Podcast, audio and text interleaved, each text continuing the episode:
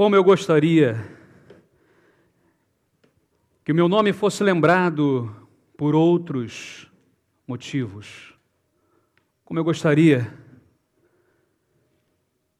que na história o meu nome não tivesse sido marcado por uma história tão ruim de vida, de decisões.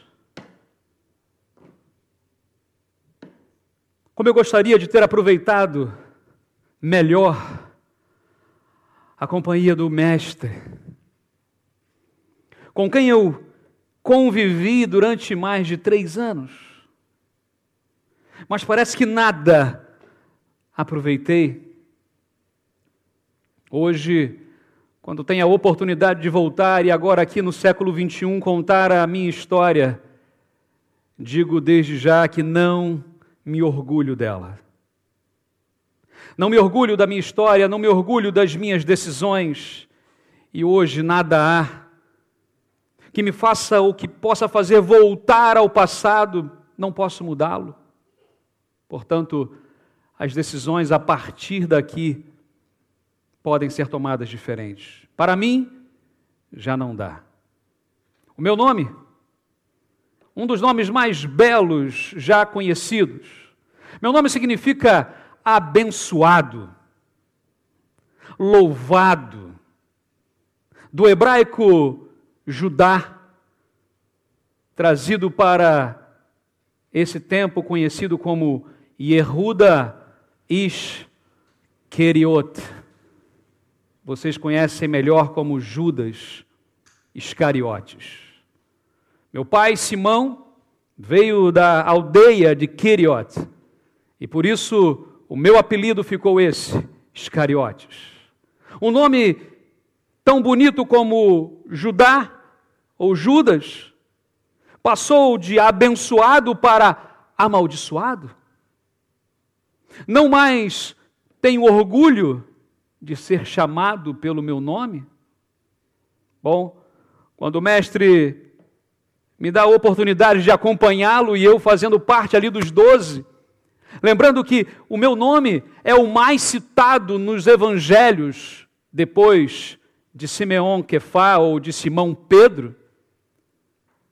No entanto, sempre quando havia a relação dos apóstolos, o registro me coloca ao final. Sou sempre o último da lista por conta das decisões que eu tomei. As oportunidades foram me dadas. Pude ver o Mestre fazer milagres, como, por exemplo, andar sobre as águas, como, por exemplo, acalmar a tempestade, até o vento e o mar lhe obedecem.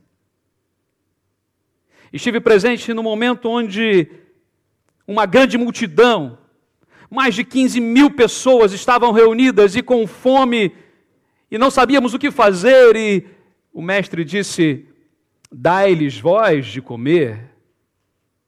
E ali vimos algo maravilhoso que acontece quando cada um dá o que tem, mesmo achando pouco, como isso multiplica, abençoando tantas e tantas pessoas. A história foi passando, os anos foram passando, e eu pude acompanhar o mestre, acompanhar os outros. Estive presente em momentos que eu não entendia, porque certa vez em Cesareia de Filipe, quando Pedro chega perto de Jesus e o questiona, e todos nós olhando para ele, tentando entender, ele dizia que tinha que sofrer, que tinha que morrer. E como pode alguém liderar uma revolução, porque pelo menos assim eu esperava, se ele fosse morrer? Não estava certo, eu não entendia nada, não percebia absolutamente nada mesmo estando caminhando perto de Jesus, estava tão longe dele. O Jesus de Nazaré não veio para uma briga, para uma luta política, mas sim espiritual. Ele levou sobre si as nossas enfermidades. O castigo que nos traz a paz estava sobre ele. E ele foi capaz de assumir isso. e viver uma vida de integridade, de obediência ao Pai, coisa que eu jamais fiz. Eu tinha uma formação muito boa, era muito bom com os cálculos, com a escrita, logo fui eleito tesoureiro do grupo, eu era o tesoureiro dos apóstolos. Cuidava das finanças, mas em nenhum momento me preocupava verdadeiramente com os mais pobres, não me preocupava com as pessoas que mais precisavam. Muitas vezes metia a mão na bolsa e pegava para mim as moedas, desviando um pouco aqui, um pouco ali, ninguém nunca percebia. Certa vez estávamos na casa de Simão, irmão mais velho ali, de Lázaro, Maria, Marta, e Maria, ela quebra um vidro de perfume, de um óleo perfumado e começa a lavar os pés de Jesus. E eu pensando, calculando rapidamente, esse vidro daria tanto e eu poderia desviar tanto, e eu articulando as minhas palavras disse: esse vidro poderia ter sido vendido e alimentado muitos pobres. Como eu era mentiroso, porque eu não me preocupava com eles. Eu era um hipócrita. Estava acostumado à religiosidade, estava acostumado a uma vida de religião mas longe de Deus. Nada percebia do que Jesus dizia. Eu o vi fazer coisas extraordinárias e mesmo assim não acreditava nele. E aí, quando o tempo foi chegando, eu não via outra saída, porque quando estamos cegos é assim, nos caminhamos cada vez mais longe de Deus, e eu procurei aqueles que talvez pudessem dar um jeito naquela situação. E eu me vendi. E me vendi por 30 moedas de prata. Ah, e eu combinei. Vamos ali, eu sei onde ele está. E eu mostrarei a vocês. E qual será o sinal? Será um beijo. Ah, nós não beijamos qualquer um. Um ósculo santo, intimidade, era o que o mestre me dava. Ele me acolheu, ele cuidou de mim, ele permitiu que eu o beijasse. E o que eu fiz? Eu o traí. E chegando àquele lugar, eu o procurei, e logo beijei, e vieram os soldados, os mercenários, com as suas lanças e o pegaram. E eu percebia que ele não reagia. E foi levado para a casa de Caifás e lá interrogado. Pedro também foi covarde. Isso é verdade. Mas eu era o responsável por aquilo. Entendia finalmente que ele não era um homem comum, não era um rabino comum, não era mais um, mas ele era o Filho de Deus. Ah, meu coração se enche de remorsos e eu pego as moedas e levo de volta e falo: Eu não quero mais, toma aqui, toma de volta, eu não quero mais isso. E os religiosos disseram: o problema é seu, nada queremos de ti, a responsabilidade já não é mais nossa. E eu pego e jogo aquelas moedas fora e saio dali. Moedas de sangue, por isso serão compradas, comprarão após um campo e chamará campo de sangue. Saio dali desesperado e quando a esperança falta, nós não percebemos a verdadeira saída, a luz não faz mais sentido. E penso, cheio de remorso no coração, a única saída para mim será a morte. Um ato de covardia, um ato de desespero, que não é solução em hipótese alguma. Mas assim, eu corro para aquele lugar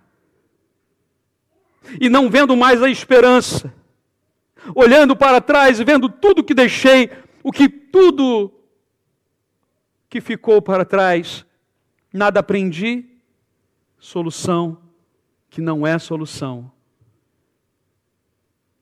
me enforco. Corpo pendurado naquele vale, arrebenta-se, o meu corpo é despedaçado, as entranhas para fora, animais, abutres.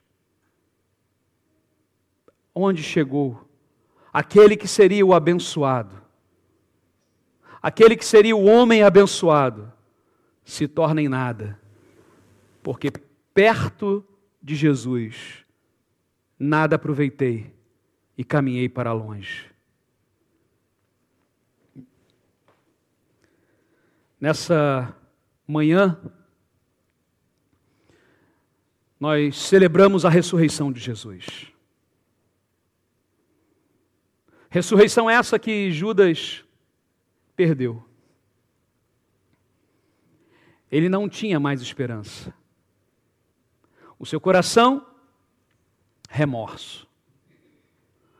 Eu gosto sempre de fazer um paralelo entre Pedro e Judas. Pedro também traiu Jesus. Pedro também negou Jesus. E me lembro do texto bíblico onde Pedro estava ali e quando pela terceira vez ele disse: Eu não conheço, e o galo canta. Jesus olha nos olhos de Pedro e diz a Bíblia que Pedro sai e chora amargamente. E Pedro ele se arrepende. O arrependimento leva vida. O remorso leva à morte. Judas não se arrependeu. Judas teve remorso. Quantas vezes nós, ainda aqui no século 21, em vez de nos arrependermos, sentimos remorso. Em vez de aproveitarmos as oportunidades que temos e caminharmos perto de Jesus, caminhamos para longe dele. Até temos uma vida religiosa. Vamos à igreja aos domingos, participamos dos eventos, das programações, até somos capazes de dar uma oferta, mas o coração muitas vezes não está comprometido com a obra do Senhor. Judas é um exemplo muito triste. Triste porque ele teve a grande oportunidade, nasceu em um lar que reconhecia a bênção de Deus, por isso o seu nome, abençoado. Teve o privilégio de fazer parte do seleto grupo dos doze que acompanharam Jesus. Quantas oportunidades Deus tem nos dado? Quantas oportunidades o Senhor tem nos dado? Quantas vezes o Senhor já nos livrou da morte? Quantas vezes o Senhor já provou a nós o seu amor, nos sustentando não apenas financeiramente, mas com a saúde, com a família, com amigos, e de saber que Ele tem cuidado de nós? Deus tem prazer em nos abençoar. Mas tantas vezes nós nos distraímos com as coisas desse mundo. Nos distraímos com as belezas, com o brilho. Nos distraímos com as coisas que nós consideramos melhores para o agora, o aqui e o agora.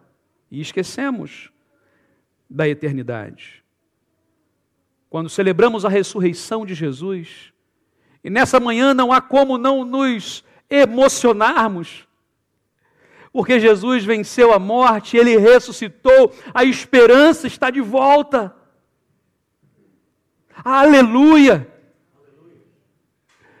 Você e eu podemos sorrir verdadeiramente, nos abraçaremos lá no céu, caminharemos juntos pela eternidade. Ah, mas há uma grande diferença entre ser um discípulo de Jesus e apenas um crente em Jesus. Porque o crente em Jesus, ele, ele quer ir para o céu. Que bom! Mas o discípulo de Jesus, ele quer ir para o céu, mas ele quer levar a maior quantidade de gente com ele. Ele quer levar sua família, ele quer levar os seus amigos, seus vizinhos, toda a gente que ele puder, ele quer segurar e vamos para o céu. A mensagem que nós anunciamos hoje não é outra, senão a mensagem de esperança, de fé, de vida, de ressurreição, de renascimento, de vitória sobre a morte. Resumindo, anunciamos a Jesus e Jesus ressurreto. Nossos crucifixos estão vazios, porque a cruz está vazia. Ele vivo está e para sempre reinará. Nós cremos nisso? Eu queria pedir a você que fechasse os seus olhos e que se lembrasse do exemplo de Judas, talvez seja a última pessoa com quem gostaríamos de nos compararmos. Não gostaríamos de alguém nos chamando de Judas, porque isso hoje traz um ah, um embrulho no estômago. Eu não sou Judas. Eu não sou traidor, eu não sou um covarde. Mas muito além disso, Judas, que era o abençoado, troca tudo e se torna o amaldiçoado. Talvez algumas escolhas que você já tomou nessa vida faça com que haja vergonha. Porque há páginas na nossa história que nós gostaríamos de arrancá-la. Gostaríamos de tirar porque tomamos decisões erradas, porque negamos o nome do Senhor, porque falamos coisas que não deveríamos falar. Mas eu quero dizer para você nessa manhã que ainda há esperança. Para Judas, encerrou a história, para você ainda não, para mim ainda não. Nós ainda podemos dar um passo de fé, ainda podemos dar um passo em direção a Jesus, não de remorso, mas de arrependimento. E de experimentarmos a boa mão do Senhor sobre nossas vidas. Que a Páscoa nos traga esta mensagem, mensagem de esperança. Ó oh Deus, Obrigado, Pai, porque nessa manhã poderíamos estar em outros lugares, poderíamos estar fazendo outras coisas, mas nós decidimos estar aqui, preferimos estar aqui, para que juntos pudéssemos adorar e bendizer e aprender da tua palavra, mas, ó Deus, não queremos ser como Judas, que tão de perto caminhou com Jesus, que teve responsabilidades e privilégios, mas que não aproveitou isso, mas trocou tudo isso por uma dúvida que só lhe levou à morte. Que nesta manhã possamos nos arrepender verdadeiramente dos nossos pecados. Nos arrepender, ó oh Deus, de tudo aquilo que já fizemos, falamos ou negligenciamos ao longo da nossa vida. Que a tua mão poderosa esteja sobre nós agora, Senhor. E se ainda há alguém com dúvidas no coração, se ainda há alguém aqui que ainda não confessou publicamente a Jesus como Senhor e o Salvador da sua vida, que nessa data tão linda seja o dia da entrega total do seu coração. Toma-nos, ó Deus, em tuas mãos.